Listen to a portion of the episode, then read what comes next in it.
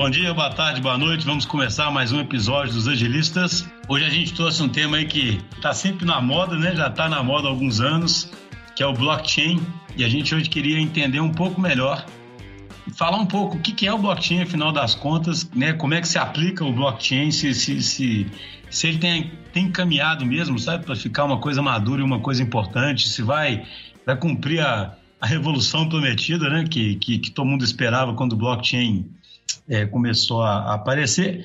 E para essa conversa hoje, além do, do, do, Vinição e o Filipão, que vocês já conhecem, é, a gente trouxe hoje aqui duas pessoas que vão ser apresentadas daqui a pouco, que são o Tiaguinho e Duarte, que já trabalharam na DTI, na verdade, eles estavam lá no começo da DTI, ficaram muitos anos, então eles poderiam tranquilamente participar de um episódio sobre a história da, da DTI, e depois nessa, nessa febre aí do, do blockchain, eles ficaram ricos com as criptomoedas e,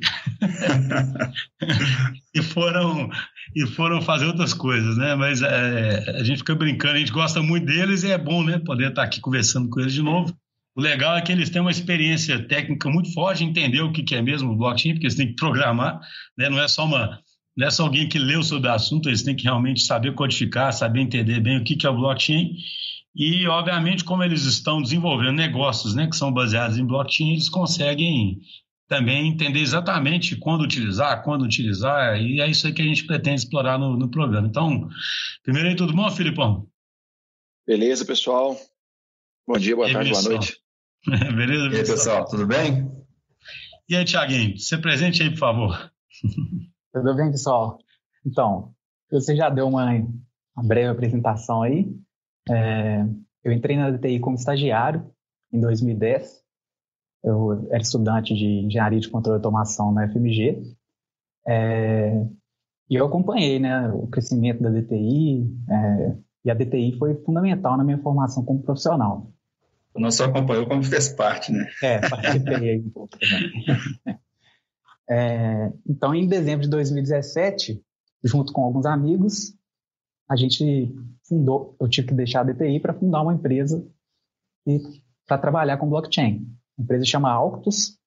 É, e inicialmente a gente tinha um, uma ambição aí de fazer um projeto relacionado a fundos de pensão e aposentadoria. Mas talvez o projeto era ambicioso demais para a época, e aí ao longo do tempo a gente teve que ir fazendo algumas adaptações e fez umas mudanças de estratégia.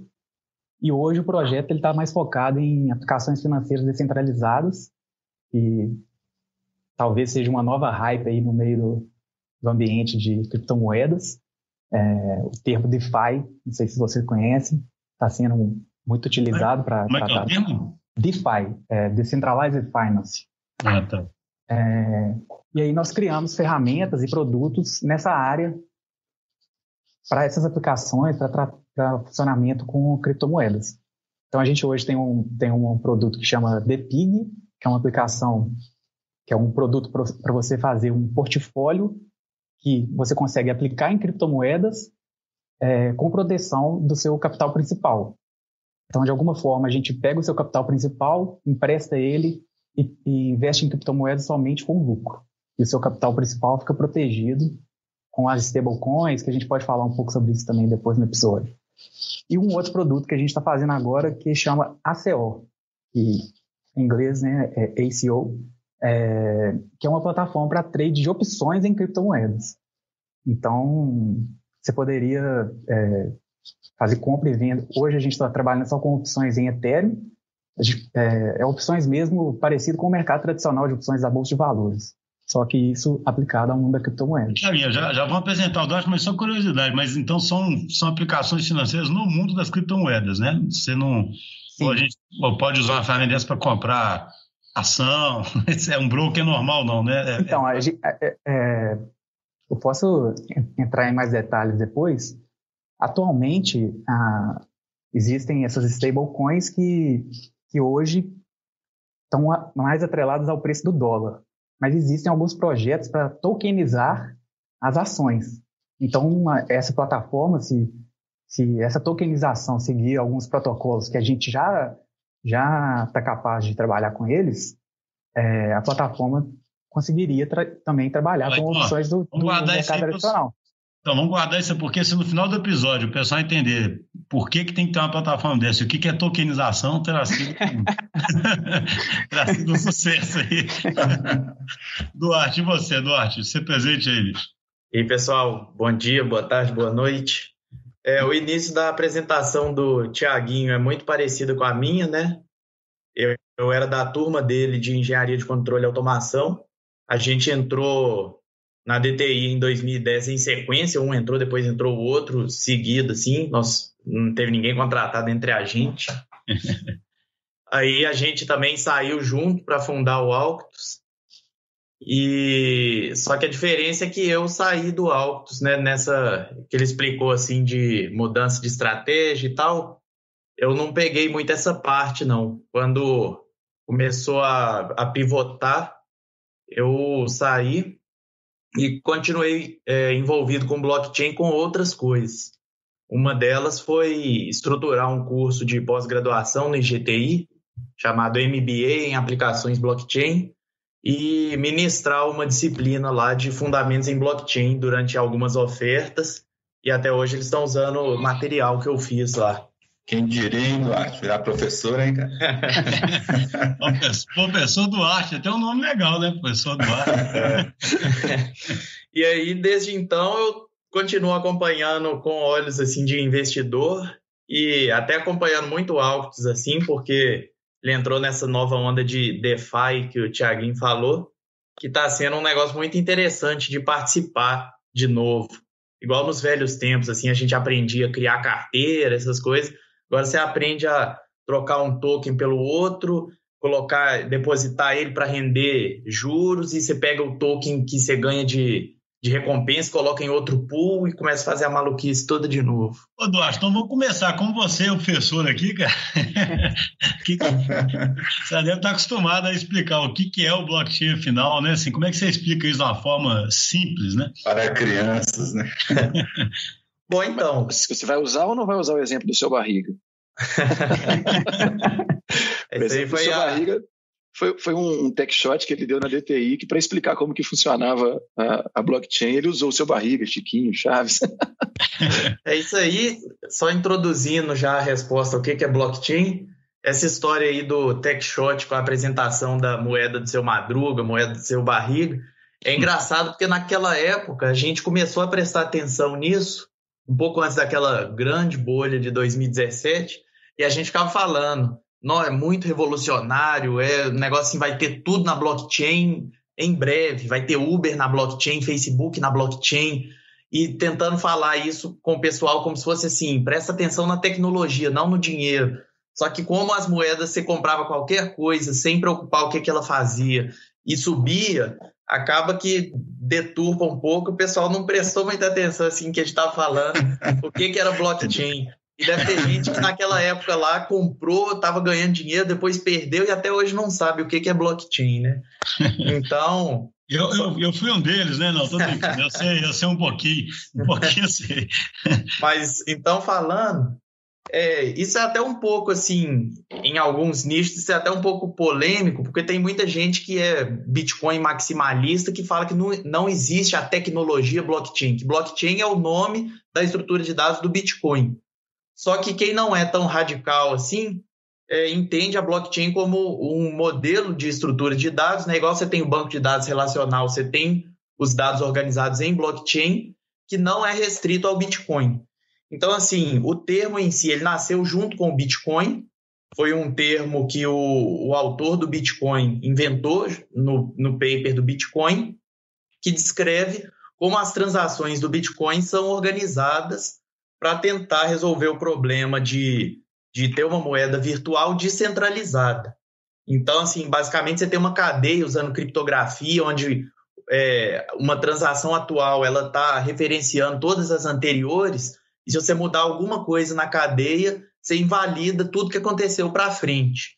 E aí, à medida que a rede toma um tamanho suficientemente grande, né, de mineradores ou pessoas rodando o programa do Bitcoin, ela passa a ser segura a ponto de você poder colocar dinheiro nisso sem ter um banco lá, sem ter lastro, sem ter nada, confiando puramente na tecnologia. E aí, como eu disse, né, para quem não é, para quem não acha que o Bitcoin é a única verdadeira e que todas as outras são, são falsas, que você não pode chamar de blockchain, depois do Bitcoin começaram a nascer várias outras moedas seguindo o modelo de blockchain. Uma delas que o, o Thiago mencionou rapidamente o nome, que é o Ethereum, né, ou Ethereum, que expandiu a tecnologia da blockchain para contratos inteligentes e permitiu esse fenômeno de tokens e, e várias aplicações. E aí é, a blockchain passou a ser mais do que o Bitcoin e passou a ser assim qualquer plataforma descentralizada de organizando essas transações, organizando as informações nessas estruturas abstratas que a gente chama por convenção de bloco. E, e o que que, Duarte, o que, o que seria o problema principal que, que esse tipo de tecnologia resolve?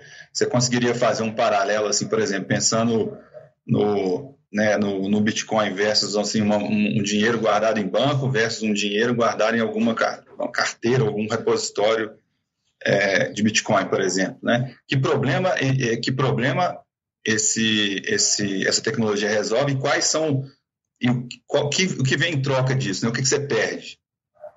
Bom, principal problema que o Bitcoin buscou resolver, né, é a questão da centralização, ou seja, a principal coisa que o Bitcoin é, tem de diferente para as outras soluções de, de moeda virtual que existia, internet banking, essas coisas, é a questão de não ter justamente o banco por trás. É claro que o Bitcoin, talvez, quando ele surgiu, ele não, não imaginava, né, o autor e as, os primeiros mineradores, eles não imaginavam, talvez, o tamanho que ele ia ter hoje. Ou talvez imaginasse, né, eles tinham essa ambição. Mas ele surgiu como uma moeda é, sem valor que quem participasse do protocolo ganhava. Então, os primeiros caras lá, eles ficavam o dia inteiro rodando o programa e ganhando de 50 em 50 bitcoins o tempo todo.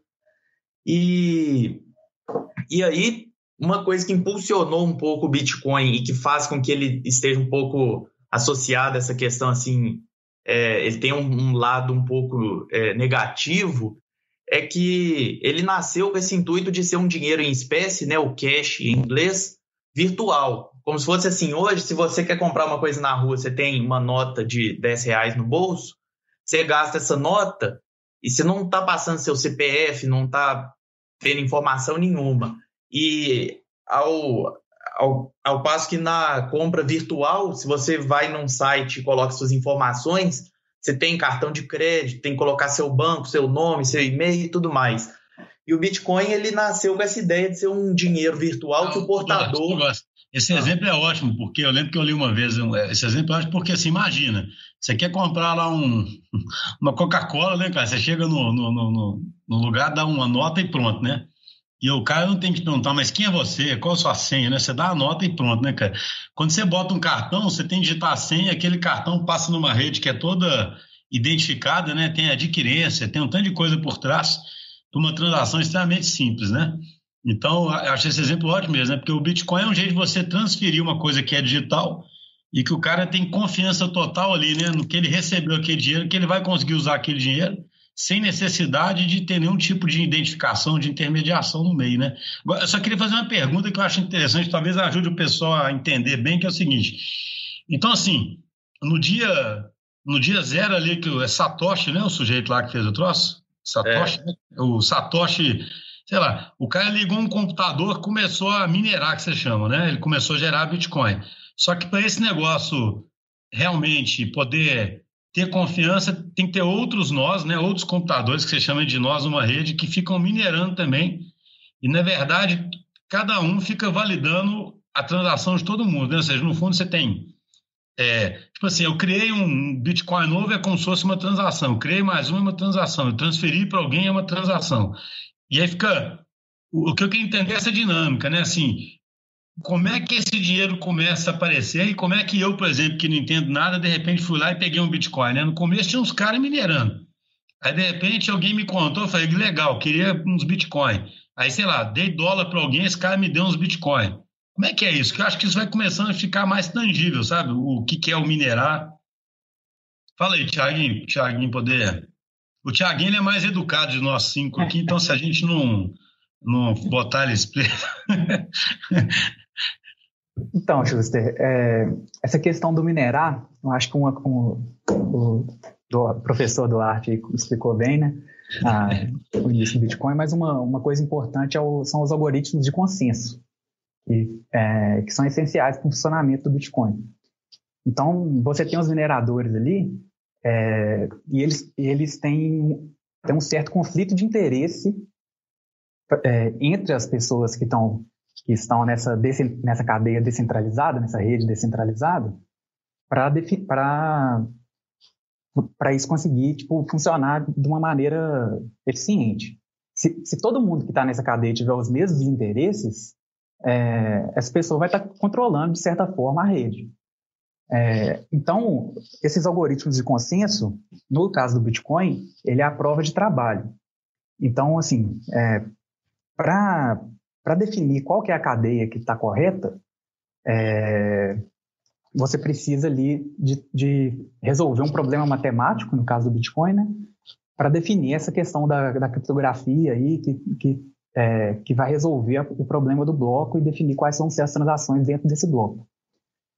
É, esses nós da rede que você falou, é, pessoal, todos eles estão validando quando alguém propôs uma, solu uma solução de criptografia para o bloco novo.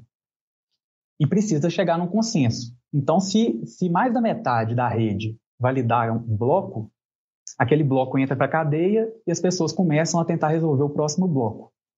Então, se alguém tomar o controle ali de 50% mais um da rede, essa pessoa é, poderia ter um monopólio da cadeia e isso deixaria de ser descentralizado. Ou seja, só, só para ver se eu poderia eu, eu, poderia entrar, vamos supor, no comecinho lá, eu entro com um tanto de computador e invento que eu tenho todos os bitcoins para mim, uma transação que transferiu tudo para mim. Isso. No Como começo... eu tenho uma parte da rede, eu vou e valido isso.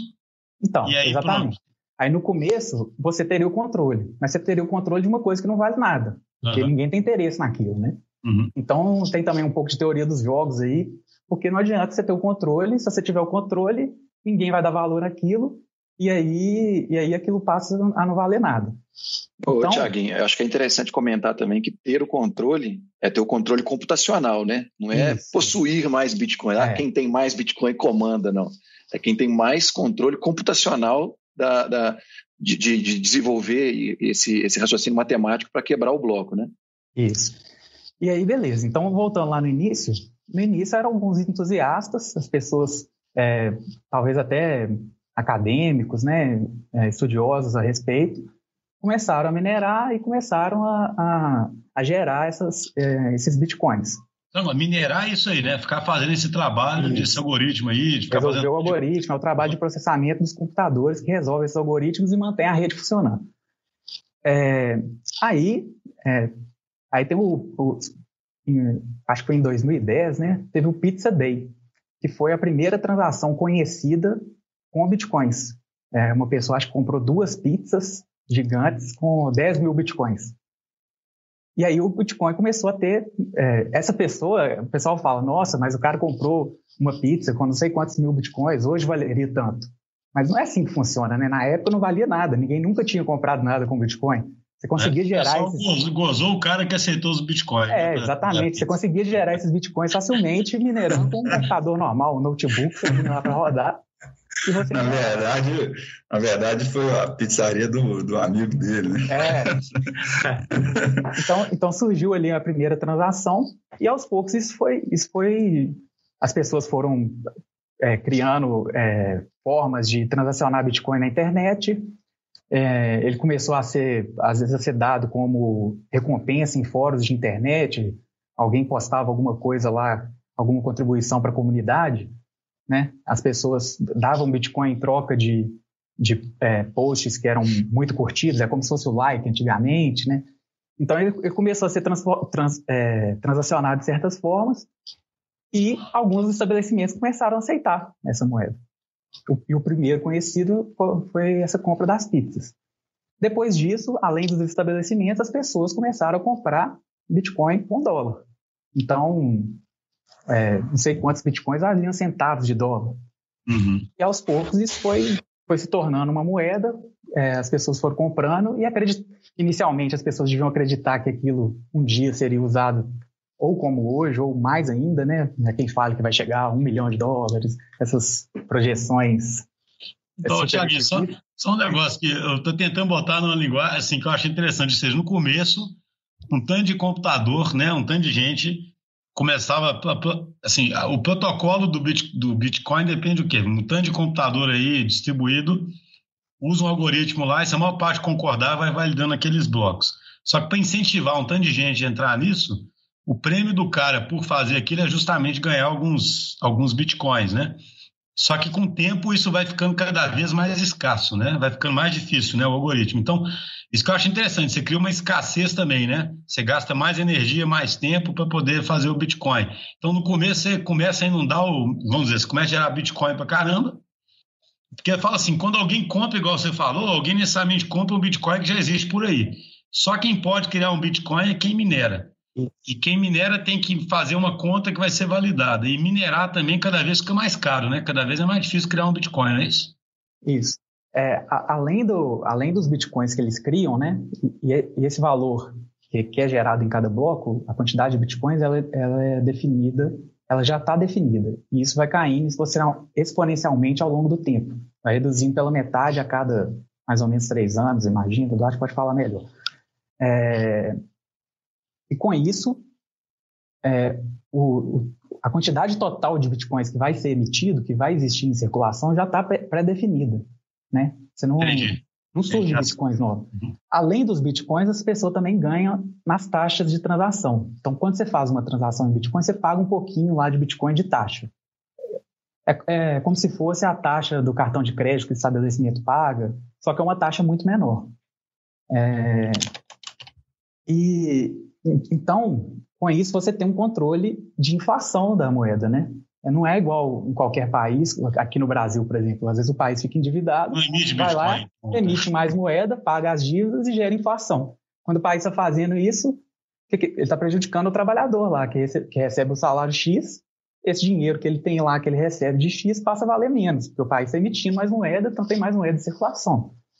Então, é, esse controle de inflação também é uma, foi muito bem pensado lá pelos.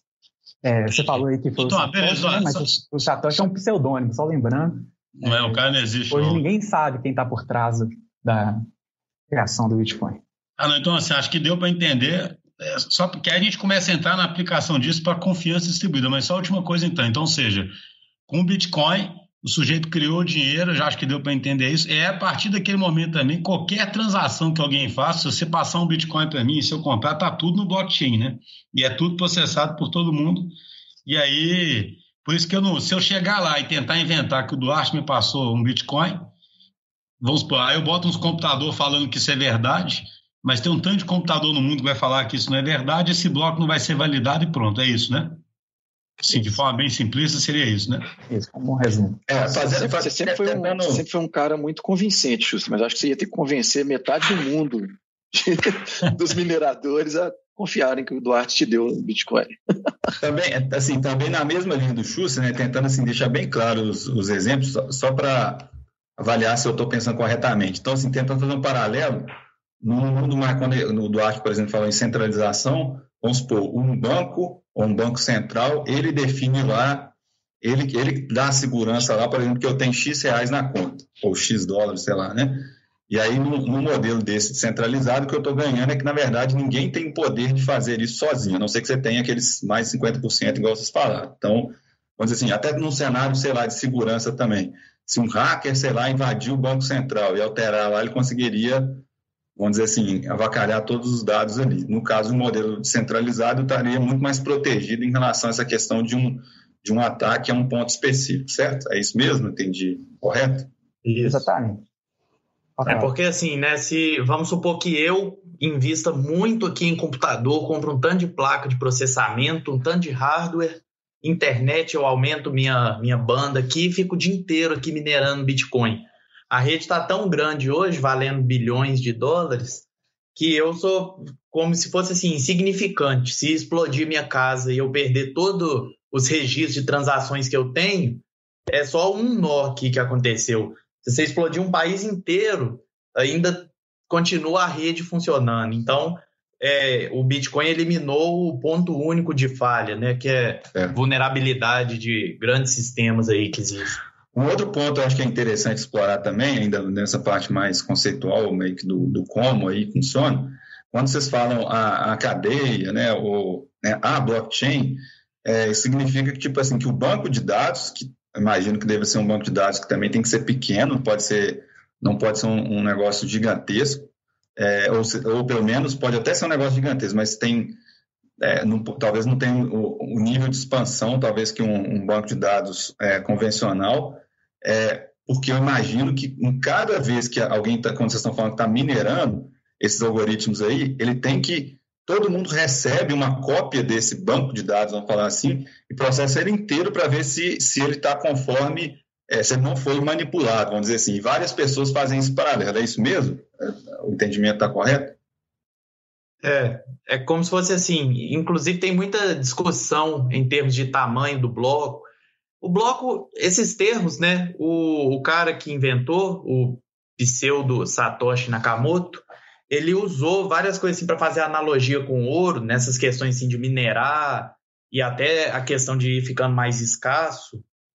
E essa questão de bloco também é um nome que ele inventou, que é análogo a você falar tabela em banco de dados. Tem muita gente que consegue, está né, tá tão acostumada a trabalhar com banco de dados, que você fala tabela, linha, cara consegue abstrair, que é só um registro lá no HD. Mas quando você fala bloco, ele fica assim, como assim? O que, que é o bloco? Mas é uma, uma estrutura abstrata que você criou para as transações, você chamou de bloco. Mas é tudo registro lá. E aí, essa mineração, que a gente fala assim, resolver um, um problema matemático, também não é um cara bom em matemática fazendo conta lá, não. É o computador fazendo força bruta de criptografia. Ele vai variando um númerozinho, chama uma função criptográfica, vê se achou um bloco válido. E quanto maior a rede, mais difícil vai ficando achar. Então, e aí quando você manda uma transação, né, como não existe o ponto único de falha, não existe um servidor central, para ela existir de fato, todo mundo vai ter que replicar ela.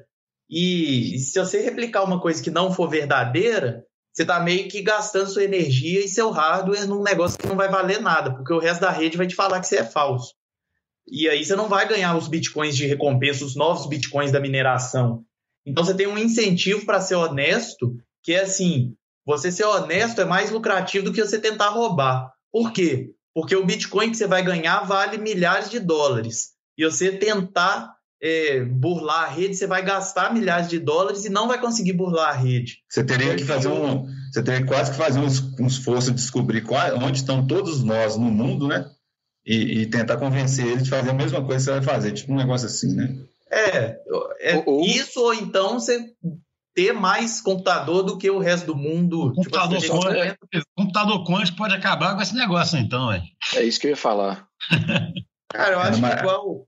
Assim, é, esse, esse assunto aí dá um, dá um episódio. É. esse assunto sempre vem, né? Quando você fala em blockchain, é como se fosse assim: alguém vira e fala assim: você é doido, você mexe com Bitcoin, vai vir um computador quântico e vai valer nada. Eu acho que igual a tudo na vida, né? Tipo assim, não vai ser um salto assim de ah, hoje não tem, amanhã tem, e hoje vale, amanhã não vale. Eduardo, mas eu vejo, por exemplo, essa, essa, essa linha de argumentação, eu acho ela falha no sentido de que praticamente tudo hoje em dia depende de criptografia, independente de ser blockchain.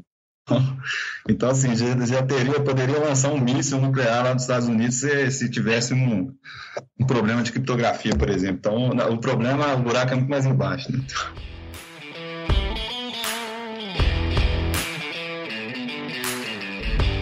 Só para a gente poder andar, então, acho que ficou mais, fica mais claro o seguinte, ou seja, então o, o que o Bitcoin trouxe é uma, uma forma de você, sem ter que ter um agente centralizador, né, começar a ter certeza que certas transações são verdadeiras, né? Independente, né, não tem que ter um cara. E aí, aí que começa a grande evolução, né? Acredito eu, porque eu lembro na época que esse negócio estava bem assim, que eu dei uma, uma estudada na época, o pessoal teve um cara que fez uma analogia que ele falou o seguinte: olha, Hoje, o Google virou a referência de tudo que você quer achar, né? Você fala, vai dar um Google. o Bitcoin, o blockchain vai virar a referência de tudo que você quer ter confiança, tudo que você quer saber se é verdade, se foi verdadeiro, como se fosse um grande cartório distribuído aí, né? É isso mesmo? Tá certo esse, isso que eu falei? Bom, no meu ponto de vista, isso depende um pouco assim. É, é tudo relativo, né? É como se fosse assim, hoje, a blockchain do Bitcoin ela é grande o suficiente para, se você registrar uma coisa numa transação lá, você acreditar que aquilo vai ficar lá para sempre. No sentido assim, é, alguém não vai, não tem como voltar atrás, desfazer uma coisa que você fez. Então, como que essa questão de usar informação legítima na blockchain funcionaria na rede do Bitcoin? Você pode gerar um hash, né, gerar uma imagem digital de um diploma, de um documento, e embutir isso numa transação de Bitcoin, pagar a taxinha lá dos mineradores e registrar. E aí, o dia que você quiser que alguém é, verifique que esse documento existia na data tal, esse cara pode ir lá na blockchain do Bitcoin, ver a transação que você mostrou o cara, ver o negócio codificado lá, pegar o documento que ele tem na mão e codificar da mesma forma, comparar os dois e ver que esse documento existiu naquela época. Então, assim, é uma rede suficientemente grande como a do Bitcoin, que não é controlada por uma única entidade, ela tem essa característica. Você pode registrar uma coisa lá e garantir que ninguém vai mudar essa coisa que você registrou. Você não consegue ir num registro de 10 anos atrás e fingir que você tinha um contrato uhum. assinado. Entendi. Agora, é, é, como que isso funciona, né? Nesse ponto de vista assim de artigo, de falar assim, ah, todas as empresas vão precisar ter uma blockchain para garantir que um negócio é legítimo. O pessoal leva para um lado que o pessoal, o pessoal que eu falo assim, né? Às vezes acontece de alguns gestores Mercado, de tecnologia assim, né? acreditarem Mercado, que, é, às vezes as pessoas é, são levadas é, erroneamente a achar que se eles substituírem o banco de dados relacional que eles têm por uma estrutura de blockchain, eles vão ficar mais confiáveis. Mas não é o caso. Eles vão, é simplesmente uma tecnologia diferente que eles vão estar controlando do mesmo jeito. Então só vai, virar um, só vai virar um lugar de armazenamento, vai perder o poder do distribuído. Né? Só, só para. O Tiaguinho, você tinha dado. Até o Filipão tá levantando a mão ali. Quando levanta a mão de jeito, não tem jeito, né, Filipão? famoso, só, só, só famoso dedinho, né? O famoso dedinho. dedinho né, Schuster é. adora quando levanta a mão. É, não só colocar uma questão ainda nesse assunto que, que o Duarte abordou, né, e, e o Vinicius perguntou. Então, assim, eu entendi que é, uma das coisas que a, que a blockchain traz, e, e, nisso a gente tem um consenso, é, é a imutabilidade e a confiança na, na, nas transações já colocadas ali, né? É, mas aí, até pegando um gancho, é, um pouco disso que o Duarte falou no final, é, que alguns, algumas experiências que a gente teve até na DTI, com algumas demandas relacionadas à, à blockchain, é, em que, igual o Duarte falou assim, algumas pessoas acreditam né, que é, uma vez que a blockchain então é, é confiável, é imutável, eu vou armazenar minhas coisas ali, eu vou ter essa segurança que eu acredito que eu não tenho com uma base de dados relacional convencional. Aí eu queria perguntar aí ao Tiaguinho, ao Duarte, em relação a isso. Ah, eu vou armazenar minhas coisas ali. O Duarte até deu o exemplo de um diploma digital, é, e foi muito curioso, porque uma das demandas que chegaram no DTI foi justamente isso. Ah, a blockchain é imutável, ela é segura, ela é descentralizada, ela é a prova de hacking, então eu vou pegar documentos meus, como contratos, é, é, como coisas jurídicas, legais, e vou armazenar na blockchain. É, esse armazenar na blockchain, Eduardo, fala um pouquinho, por exemplo, porque isso tem um custo. É, para cada transação, igual você falou, o bloco, né, ele tem um tamanho. Não é barato você armazenar um negócio ali de, de megas, né, de, de gigas. É, seria esse assim, uma das primeiras é, falácias quanto a eu vou guardar minhas coisas na blockchain? Ela daria para servir como um banco de dados em que eu conseguisse armazenar grandes volumes de dados? Felipão, só uma coisa, só para completar, para não esquecer, que toda hora eu lembro disso também, e aproveita aí que não é só Bitcoin, né? Você tem aí teve Ethereum, né? Todo só para o público saber também, né? Você tem várias redes, né? Cada moeda dessa cria uma rede diferente, né? Com tanto de gente minerando, mas com esse espírito aí de que as transações são imutáveis e que precisa de um tanto de gente validando elas e que o recurso vai ficando escasso, né? Vamos dizer, os princípios são os mesmos. Eu, é, é responde essa pergunta e depois eu queria entender por que, que foi surgindo um tanto de outras coisas, sabe? Depois, né? Por que, que não ficou só no Bitcoin, por exemplo? Pronto. Eu vou começar a responder e qualquer coisa o Tiaguinho me interrompe, aí eu passo para ele. Mas é, essas duas perguntas, então, só reforçando mais uma vez, eu já falei é, que tem a ver um pouco com a primeira coisa que eu falei lá para falar o que, que é blockchain, né? A discussão de ter pessoas que acreditam que blockchain é o Bitcoin e ter gente que está falando a tecnologia blockchain.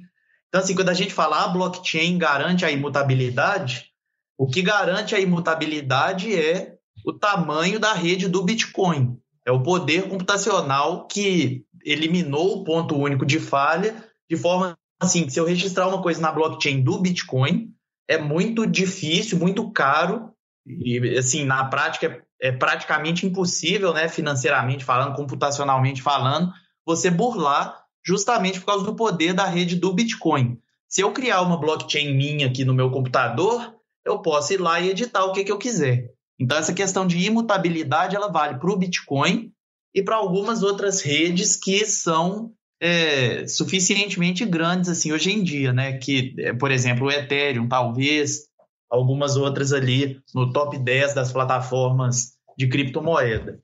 Só para não fugir muito da pergunta, porque era sobre essa questão de custo e de armazenamento. Então, assim, e aí já tem a ver com essa questão de mais de uma blockchain existir e tudo mais. A blockchain do Bitcoin, ela não foi dimensionada e projetada para você ficar armazenando coisa grande.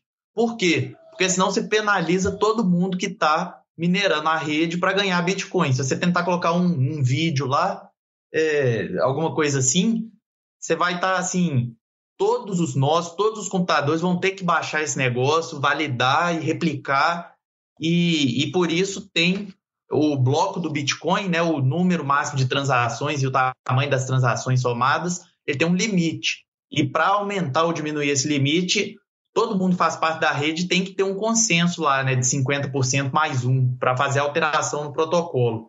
E à medida que alguém propuser um, um limite maior e eles não entrarem em, em consenso, você vai criar duas cadeias em paralelo. Você vai ter o pessoal que não quis aumentar o bloco e você vai ter um outro Bitcoin, que são os forks do Bitcoin, evoluindo para um outro lado.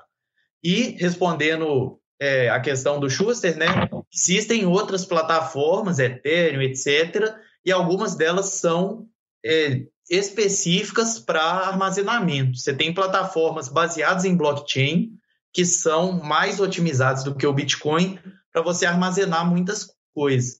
E, e, tem algumas que a mineração, é, ao invés de você ficar resolvendo o problema criptográfico, você minera novas moedas cedendo, por exemplo, espaço de HD.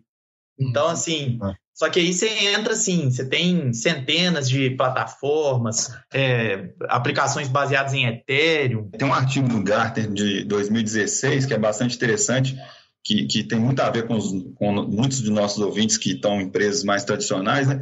Um dado interessante que ele coloca lá, que ele coloca assim, que mais de 90% das aplicações de blockchain que eles estimam, né, na, na época lá, elas eram aplicações que não iriam levar a nada ou que estavam utilizando da forma muito incorreta. Então, por exemplo, um, um, dos, das formas bem, um desses 10 pontos que ele colocou foi muito o que o Duarte falou.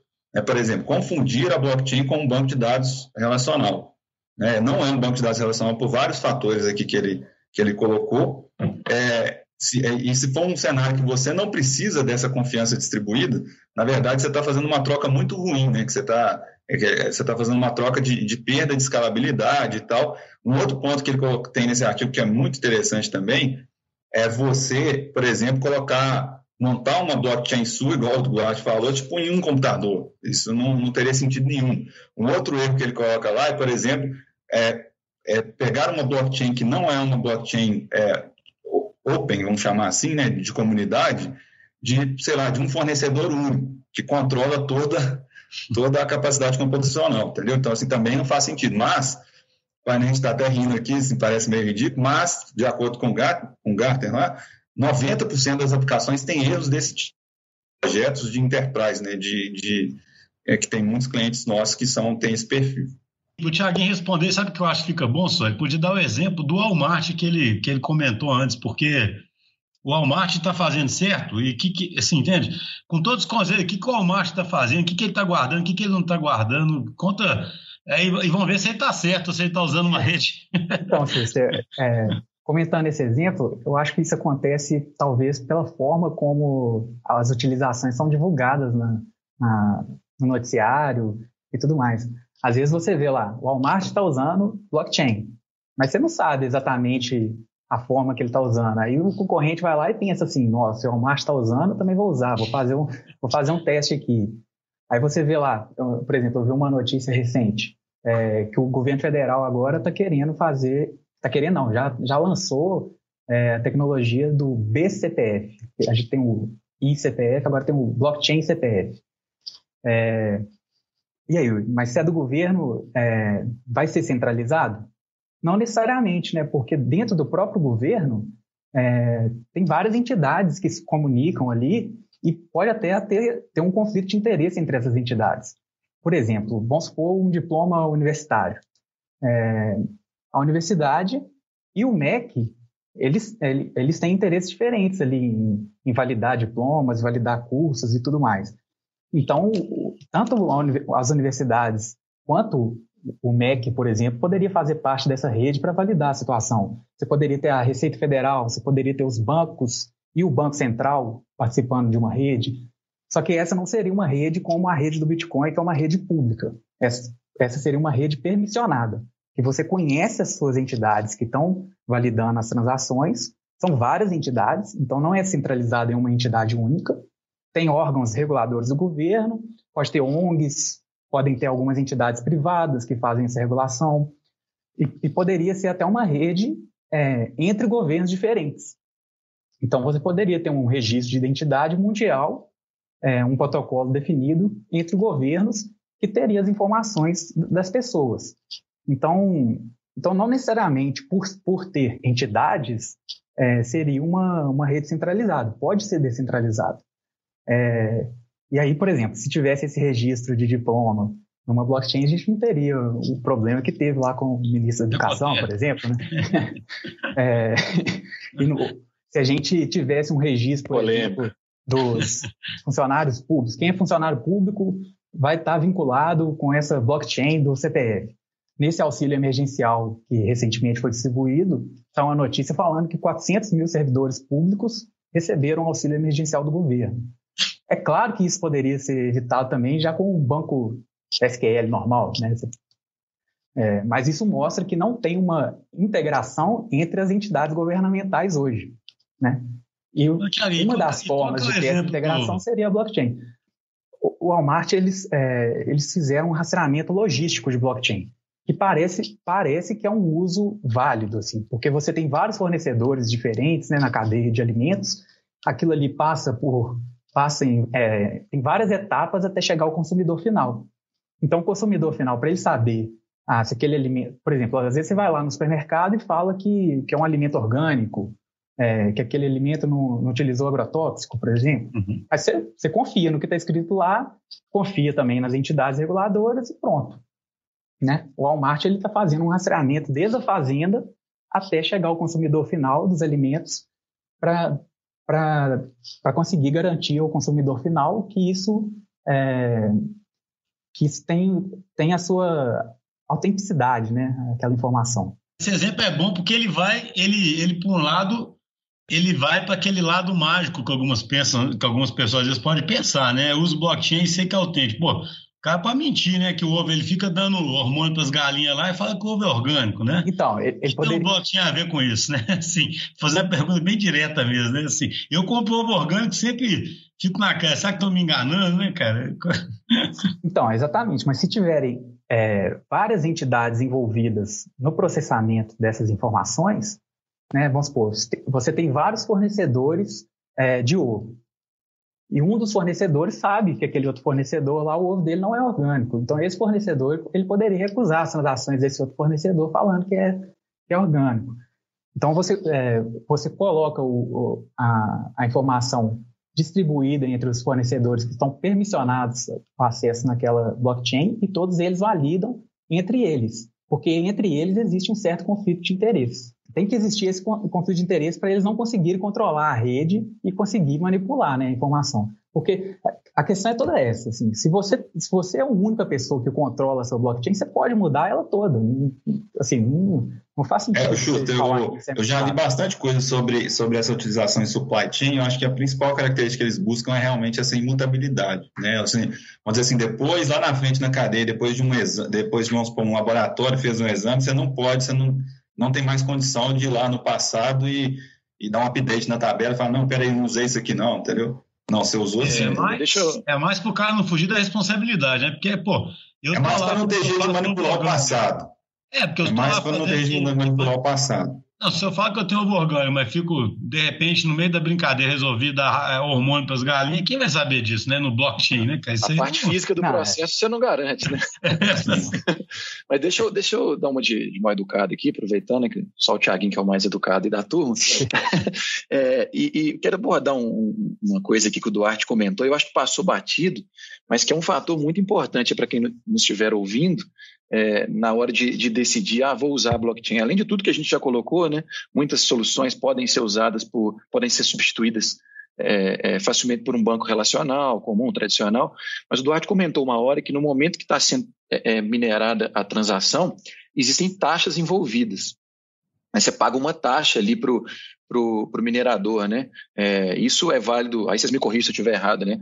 As principais aí têm essa, esse, esse formato, né? Assim, o Bitcoin, a, a Ethereum, e, e, eu acho curioso, porque uma das demandas que eu me envolvi lá na DTI é, é, com um cliente, um potencial cliente que gostaria de usar a blockchain, foi justamente na taxa que o, que o cavalo caiu, que rolou aquela decepção porque acredita-se que vai fazer toda essa, vai, vai, utilizar toda essa pompa né, da, da imutabilidade, da, da confiança, mas tudo que vai ser transacionado, né, quem está acostumado com nuvem aí já está acostumado com o pay to use, né, o pay to go, né, que você paga ali às vezes por dado que está subindo, dado está descendo, paga por armazenamento, mas tem uma característica especialmente né, na Ethereum que eu vejo isso acontecer muito, né, vi muito lá na, na época da hype, é que quando você está é, é, propondo uma transação, você tem que pagar uma, uma taxa lá, o gas, né, eu acho que é o, é o nome da, da taxa.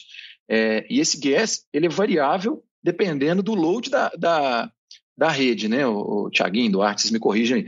Dependendo do load da rede, se, se ela tiver muito é, tomada, o gas, inclusive o preço das transações aumenta.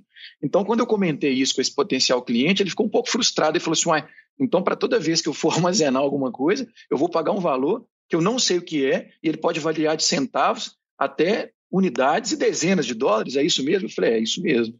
Aí ele falou: mas isso fica inviável financeiramente. E, inclusive, quanto maior a quantidade de coisas que você está colocando, mais custo, mais gas você tem que pagar para transacionar, correto, gente? É, vou falar aqui, mas o, o Tiaguinho é mais técnico, ele me corrige se eu estiver errado.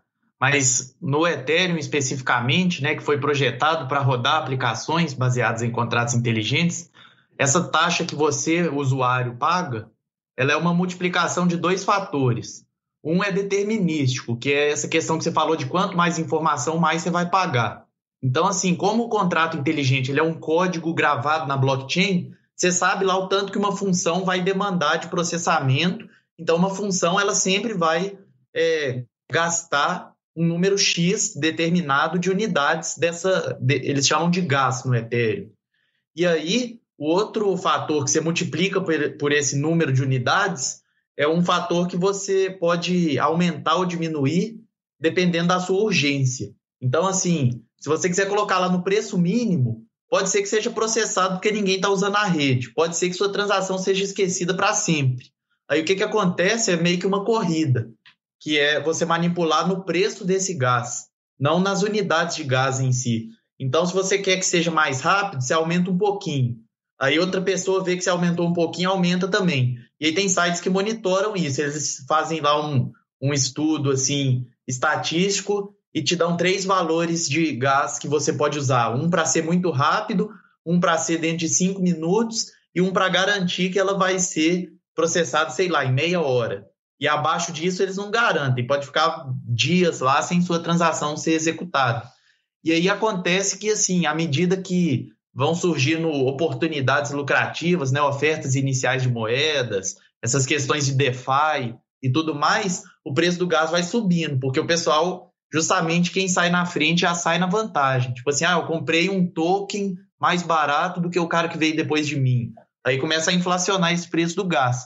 E isso, como a rede é toda uma só, se você quiser fazer ali sua aplicaçãozinha de logística, seu joguinho de, de gatos, essas coisas, você é penalizado pela corrida do ouro lá dos caras que estão tentando comprar token e vender mais caro, entendeu? E essa é uma das críticas que existe em rede tipo Ethereum. No final, esse exemplo do Walmart, o que o Vinição falou, e muitos dos exemplos corporativos, é, é a questão da imutabilidade, né? Ou seja, eu não tenho como fisicamente garantir nada, mas se um dia alguém levantar que o remédio tal foi fraudado, que o ovo tal foi, né, ou seja, o que for, é, eu realmente tenho um registro, pelo menos, de que o cara, por exemplo, tentou ser correto na época, né? Ele tinha um exame lá, alguma coisa assim. Que hoje em dia você vai pedir para o cara, por exemplo, né? Você vai, me fala aí qual foi o, o, certificado que você tinha na época de qualidade, né? Você vai pedir para o cara. Hoje isso vai ficar tudo público, pelo menos o cara não consegue mudar. Porque eu acho que isso causa uma, uma, uma confusão muito grande, sabe?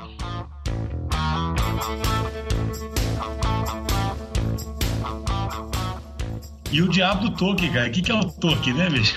O que, que é o token? O Dash falou agora o token, né? O que, que é o token aí? É, Fala, mas assim, tem que, tem que explicar para crianças, né? No dia... e ainda falar desse troço do Thiaguinho aí, que parece ser legal pra caramba, do DeFi aí, pô. Né? Então, é, respondendo, né? Você, é, você perguntou mais cedo por que, que não ficou na blockchain do Bitcoin e pronto, né? É, porque a blockchain do Bitcoin ela nasceu com o propósito de resolver um determinado problema. Depois que ele lançou, o pessoal viu, nossa, essa tecnologia é interessante, dá para a gente resolver outros problemas usando a mesma tecnologia. Então, a rede do Ethereum, por exemplo, ela surgiu com a possibilidade dos smart contracts, né, os contratos inteligentes, que nada mais é do que uma, uma função, um método, um, trecho de código. É, um não, né? Pode ter vários trechos de códigos, mas isso fica armazenado na rede e uma vez que você executa, sempre vai executar daquela forma que está escrito lá na rede. É, com isso, permitiu que você, você pudesse fazer várias é, implementações de lógicas dentro da rede do Ethereum, diferentes. Não só transacionar mais moeda. Você pode ir lá e fazer lógicas de transações de moeda. Como se eu fizer, pudesse ter, assim, para o leigo mesmo, assim, como se eu pudesse agora poder ter if, else, umas coisas Isso, assim, né? Exatamente. É como se fosse as histórias de procedures de banco de dados, algo parecido, né? fazendo uma analogia com o banco de dados tradicional. É, então, é, com isso, o pessoal conseguiu, conseguiu até desenvolver padrões, protocolos para desenvolver outras coisas. Então, os tokens, por exemplo, surgiu um padrão ERC20 que você consegue é, transferir, transferir, emitir, queimar moedas. Então você, é, você fala lá, eu vou criar um token aqui, que é uma, é uma simulação de alguma moeda. Então você poderia pegar um ativo, por exemplo, uma ação da, da Apple, e você poderia transformar isso em uma representação virtual dentro dos smart contracts de ações da Apple. Vamos supor que fosse de uma forma centralizada. Eu, Thiago, vou lá, compro 10 ações da Apple e falo assim: agora eu emiti 10 ações aqui no smart contract e essas ações estão comigo. Eu centralizando essa informação, eu poderia. Claro que tem os órgãos reguladores, né, mas tentando explicar de, de maneira mais simples, eu poderia ter essas 10 ações lá, colocar num ambiente virtual e deixar as pessoas tradarem entre elas e depois eu ver que a, que a pessoa quem ficou com, com cada, cada ação e pegar do ambiente real e transferir para cada uma delas de acordo com a posse que ficaram definidas no contrato. Uhum. Então, então, isso seria uma tokenização de um ativo é, real de ação. A né? ação da Apple passou a existir no mundo da blockchain como no um token que aponta para aquela ação. E aí você isso. fica lá brincando com aquilo. Isso. Ah, só que antes disso, tiveram as emissões de moedas, né, que foram os initial coin offers que o, Eduardo falou mais cedo, é, das empresas que já surgiram nesse contexto de blockchain. Então, a, os tokens dela, as moedas relacionadas, os papéis relacionados a essas empresas nasceram já na blockchain. Então, elas não existem é, no mercado tradicional, existem somente na blockchain. Ah, os tokens são como se fossem ações dessa própria empresa que foi criada. Podem ser ações, podem ser outras criptomoedas, podem ser, podem ser várias coisas. isso que eu estou falando são os tokens fungíveis, né? Então, por exemplo, o dólar é como se fosse uma moeda fungível, né? Se você pegar dois dólares diferentes, junto, você recebeu uma nota de um dólar, recebeu outra nota de um dólar, você tem dois dólares, né? Ele é fungível, vira uma coisa só. E tem também os tokens não fungíveis, que, é, que por exemplo, uma identidade de uma pessoa seria um token não fungível, porque é, se você pegar duas pessoas diferentes, são identidades diferentes, né? Uhum. Óbvio se você juntar as duas, não vira duas coisas únicas. Né? Você não tem. Pode nascer um filho, né? Dependendo. É a terceira pessoinha, né? É, você poderia ter a árvore genealógica ali no né? Então, então conseguir começar a surgir padrões de implementação de coisas na rede do Ethereum. É, e surgiram outras redes também que solucionam outros problemas. Os DeFi são as aplicações financeiras que usam esses padrões para transferir tokens, transferir é, dinheiros virtuais, criptomoedas entre as pessoas, tentando fazer isso de forma descentralizada. Então pensa, é, vamos supor o, o, exemplo lá da, da, do mercado de opções, né?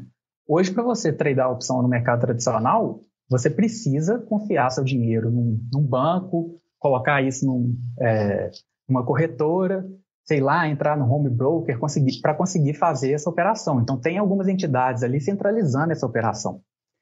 É, na nossa plataforma, que é descentralizada, uma vez que você tem a sua carteira, que tem esses tokens, é, esses tokens eles nunca vão ficar de posse da plataforma. A posse do token fica com você o tempo todo até você transferir ele para outra pessoa. Então, é uma negociação peer-to-peer, -peer, sem uma unidade centralizadora. Então isso gera é, gera uma confiança. A gente que coisa louca assim. Vocês não têm um broker, mas vocês estão fazendo uma plataforma para poder viabilizar o negócio centralizado, né? Como é que é isso? É interessante que, que, é um, que é um caso de uso para smart contract que faz muito sentido, porque a opção, você fala assim, é, é, eu quero eu quero ter a, a possibilidade de comprar é, tal ativo se o preço dele passar de, do valor X, né? Uhum. Então, por exemplo, eu, eu, posso vender uma opção de compra, vamos supor que eu vou vender para o Duarte, eu vou falar assim, Duarte, é, eu, quero, eu vou te vender aqui por um dólar a opção de você comprar Ethereum é, a 220 dólares até o final do mês agora. Isso vai ficar lá no smart contract. Eu vou depositar, é, eu vou depositar um Ethereum lá no smart contract. Isso vai ficar preso lá no smart contract e o Duarte, se ele quiser tirar esse um Ethereum que eu depositei lá, é só ele depositar os 220 dólares. Se ele não depositar os 220 dólares, eu pego o meu Ethereum de volta. E isso está um código publicado na rede. E essa lógica está lá e nós dois conseguimos conferir essa lógica, porque ela está pública. E e, e, e está vinculado ela... dele e eu consigo transferir para ele essa opção Aí. Ela está amarrada pela parte matemática da coisa ali, não precisa de ninguém, né? Tipo assim, nenhum, nenhum é o em inglês eles chamam de é... devido validar, né?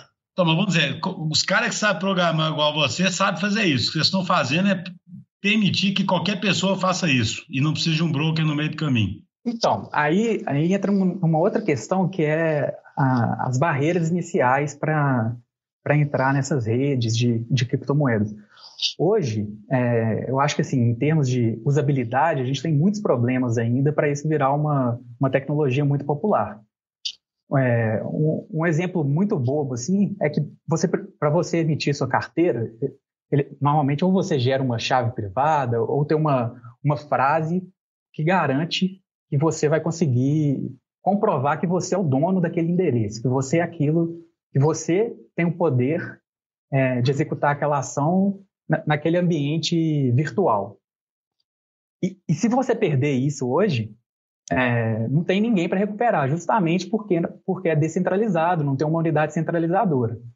Hoje, por exemplo, se você esquecer sua senha do banco, por mais transtorno que isso gere e tudo mais, você banco, vai lá no banco pessoalmente, leva sua identidade, você consegue gerar uma senha nova porque tem uma unidade lá centralizadora que e vai resolver isso para você. É, quando isso torna descentralizado, você, você joga essa responsabilidade para o usuário final. E aí, em termos de usabilidade, isso fica péssimo, porque as pessoas não estão acostumadas a lidar com esse tipo de responsabilidade de, de ó, eu tenho que ter o controle aqui, se eu perdi, já era. Assim, você pode ter o dinheiro que for lá, se você esquecer a sua, a sua, a sua senha, né? Que não é uma senha fácil de decorar igual igual. Não, isso aí é tenso demais. Você, você perdeu o seu dinheiro. O ETL que eu tinha, não sei nem aonde que estava, cara. Eu, na época, eu não sei nem o que, que, eu faço para resgatar. Vocês podem ficar tranquilo, tá, tá comigo aqui. Mas aqui, só interrompendo rapidinho, e o pior de tudo, né? É que você pensa assim, você não pode esquecer de jeito nenhum. Então, beleza. Então, vou escrever isso na minha cara, assim. Vou escrever num post-it, colar é, na tela do é, computador, vou tatuar no braço. Só que aí, se outra pessoa vê, você também perde tudo, entendeu? Então é um negócio que você tem que proteger, esconder. Só que se você esconder demais, que até você mesmo perde, aí já era. Então, assim, fica esse, paradoxo aí. Você tem que esconder muito bem protegido. Por exemplo, assim, você pode falar: não vou anotar em lugar nenhum para ninguém ler. Eu vou só decorar. Só que aí você corre o risco de você esquecer e perder. E aí, se você fala assim, ah, então vou anotar. Aí corre o risco de, sei lá, você coloca o pessoal zoa, né? Brinca, tem no Twitter relacionado à criptomoeda e tal, essa, esse meme assim de que a chave privada tá sempre num papel na gaveta de meia. E é meio isso, assim. Tipo assim você pode pensar assim, ah, vou pôr num cofre no banco, entendeu? É como se fosse esse negócio assim mesmo. É, e tem e aí... desafios também, né? E, é, se você morrer, por exemplo, não tem como você transferir como herança, porque se você não guardou em um lugar e não, e não passou o código para sua família. Só fazer um smart contract lá que faz isso. Né? acidente, né, cara? Ele, ele sabe de qual. E como é que estão caminhando para resolver isso? E já me desencorajaria completamente, porque a chance de esquecer não. Então, Especialmente isso, você, né? Isso que eu estou falando é, é, se você for lidar com essas criptomoedas é, totalmente no ambiente descentralizado. Mas muitas vezes existem algumas entidades centralizadas você consegue trabalhar com, com essas criptomoedas e essas entidades, normalmente uma exchange, né, uma, uma corretora, é, lá você consegue, tipo assim, guardar os seus tokens e, e, e, lá você consegue recuperar sua senha e tudo mais, mas você está passando a custódia do seu dinheiro para essa entidade, que é algo parecido com o que os bancos fazem hoje. Então, você não está aproveitando da descentralização. É, né? Eu, Tiaguinho, eu li alguns artigos recentes aí do, do Vitalik, que é o criador do Ethereum, né? Falando sobre que estavam tentando resolver isso através de alguns algoritmos meio de vizinhança, né? Tipo assim, como se fosse parentes, como se tivesse um smart contract que, que é capaz meio de fazer alguns challenges ali, tipo assim, se você sabe determinados dados ali da pessoa e um conjunto de, é quase como se fosse uma micro descentralização local, assim que resolveria ali e você poderia destravar o negócio. Então, pois é, como, como é uma tecnologia relativamente recente, né? É, esse tipo, esses tipos de problemas, eles, eu imagino que eles vão ser resolvidos aos poucos, assim, surgindo algumas alternativas como essa que o, que o Vinícius falou. Mas da forma como está hoje, é, tem muitos problemas ainda de, principalmente nessa parte de experiência do usuário. Você quase que tem que ser um programador para conseguir ser usuário dessas redes centralizadas e tudo mais. Então, então tem, tem certas desvantagens assim que é uma barre... tem barreiras de entrada gigantescas, assim, né? Você lembra aí algum outro caso em que você, né, que você ah, chegou ah, a caso, observar? Um caso interessante. De utilização, né? Um caso interessante é, foi o da Libra, né, da criptomoeda do Facebook, que eles anunciaram em junho do ano passado. É, eles anunciaram uma associação Libra, que seria a parte de controlar e gerenciar essa, essa criptomoeda, e essa associação ela teria participação de várias empresas e entidades aí, é, internacionais, é, dentre elas o, o Spotify, o, o, Facebook, que é a principal delas, né? Aí, aí, tinha, tinha algumas entidades como Visa, Mastercard e PayPal. Só que é, essa Libra, ela começou a enfrentar algumas barreiras legais de regulamentação, né? Justamente por por desafiar esse poder monetário das, das nações, né? Assim, o, o, o Facebook ele anunciou que faria isso e, e pouco tempo depois é, o pessoal lá da França falou que, que a Europa não devia aceitar a Libra internamente, devia bloquear a operação da Libra internamente, justamente por causa dessa questão que, a, que as nações têm o poder sobre o, o dinheiro, elas conseguem é, emitir mais dinheiro, né, ter um controle inflacionário ali dentro do país. Se você começar a ter uma moeda global é, que é usada no mundo inteiro e você tira o poder, as pessoas com, começam a converter das, sua, das moedas dos países para essa moeda global, os países passam, passam a, a, a, perder poder. Então, depois que isso aconteceu, é, essas, essas empresas do mercado financeiro, fiz uma cercagem de PayPal, por exemplo, abandonaram o projeto, né? E o Facebook ele, ele ele parece que mudou um pouco de ideia da forma como esse projeto seria adotado. É, a ideia era lançar uma criptomoeda e uma carteira, né? O Facebook também ele é dono do WhatsApp, né? Então, recentemente o WhatsApp falou que vai, vai lançar pagamentos pelo, pelo aplicativo, né? Eu imagino que estaria vinculado também a esse projeto da Libra. É, essa carteira da Libra, ela além de pagar com a criptomoeda da Libra, você também pagaria com, com moedas tradicionais. Então, então acho que o Facebook está mudando o foco para esses pagamentos com as moedas é, fiat, né, que são as moedas dos países, ser o principal meio de pagamento dessa carteira e a Libra talvez ser só uma alternativa é, um pouco menos importante no projeto como um todo.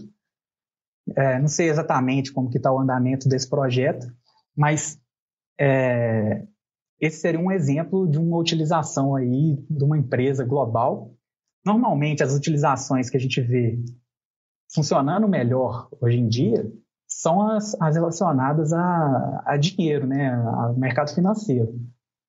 É, e, e, também a, a, supply chain também, que, que é a outra aplicação que normalmente está mais... Que o ativo é, é mais virtual, né? Quando o ativo é todo virtual, Isso. ele passa, ele tira várias barreiras ali de para que, que a coisa toda funcione, né? É, assim, no, no, curto prazo, a melhor utilização que eu vejo é essa, é essa do mercado financeiro, assim, é, porque boa parte da, dos ativos já são, já são digitalizados, mas hoje eles são digitalizados com, com alguma, alguma entidade centralizadora e tudo mais. É, você poderia usar a blockchain para resolver essas questões, mas usando não, e não necessariamente precisa ser uma blockchain pública, né? Tem as blockchains per, é, permissionadas é, parece que tem uma iniciativa aqui no Brasil também, de vários bancos, de criar uma rede interna de blockchain é, para fazer transferência entre eles e garantir transa a, essas transações. É, eu acho que é utilizando Corda, que é um, que é um exemplo de blockchain permissionado. Então, assim, a gente está mais acostumado com as blockchains públicas, né, que é a rede do Ethereum e do Bitcoin.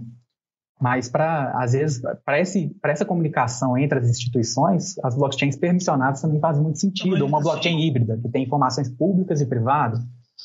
Só para a gente ir caminhando para o fechamento, mas vocês imaginam um futuro, porque assim, é engraçado, né? Da minha, quando eu vejo assim, parece que a tecnologia ainda é muito pouco user-friendly, né? No final das contas, ela é, é complicado de falar sobre ela, é complicado de, de usar, né? Então talvez isso assuste. Vocês imaginam, assim, pelo que vocês leem isso tudo aí, se imagina um futuro onde realmente vira igual aquela, aquela metáfora que o cara fez do Google, tipo assim, eu encontro com, com um sujeito, eu boto um anúncio do meu apartamento, por exemplo, para vender. E aí, hoje em dia, sei lá, né? Vou, vou, sei lá, o cara me dá um cheque administrativo, né? Porque o banco passa, etc. Sabe que no futuro eu vou fazer um smart contract que vai transferir após o meu apartamento para o cara, na hora que o cara transfere o dinheiro para mim, essa transação aconteceu, não tem intermediário. É isso que se imagina no futuro? Ô, Schuster, eu não imagino você fazendo um smart contract. Para isso, assim, para isso funcionar, seria é, teria alguma entidade que faria isso por você. Na, na minha cabeça, assim. Ah, teria, tem que ter alguém no meio ali fazendo. No fim das contas, teriam entidades fazendo. É, você faria as transações usando blockchain sem ver que está usando. Igual hoje você usa banco de dados ou, ou usa alguma outras tecnologias sem saber que está usando. Então, para mim, o futuro é esse.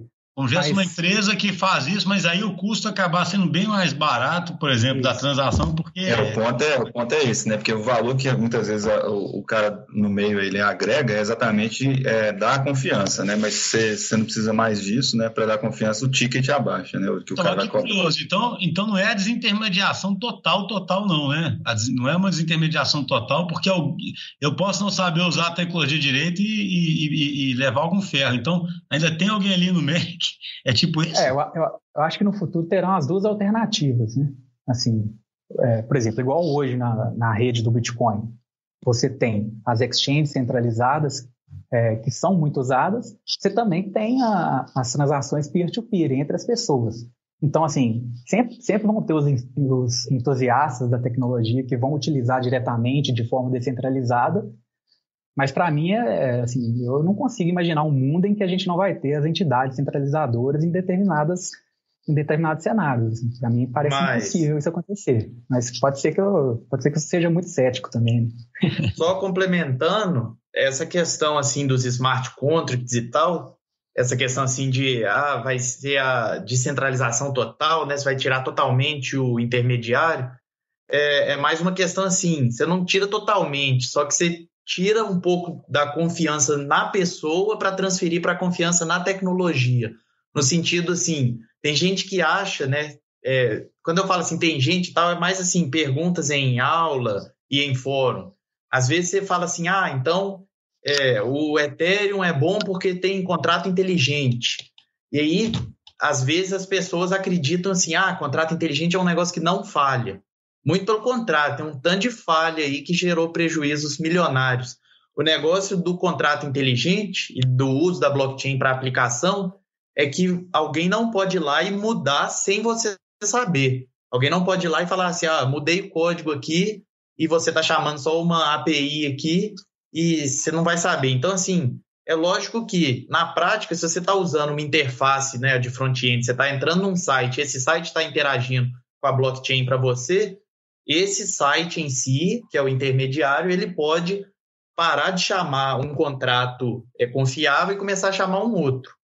E aí, aí entra as questões assim de auditoria técnica, de vários agentes auxiliando, que é essa questão assim de você não vai mais confiar no cara porque ele é o governo, porque ele é o banco. Você vai confiar porque ele tem selos de auditoria que o smart contract dele, que o site dele é open source, é transparente e está fazendo exatamente aquilo que ele faz. Entendi. E aí, é. só para.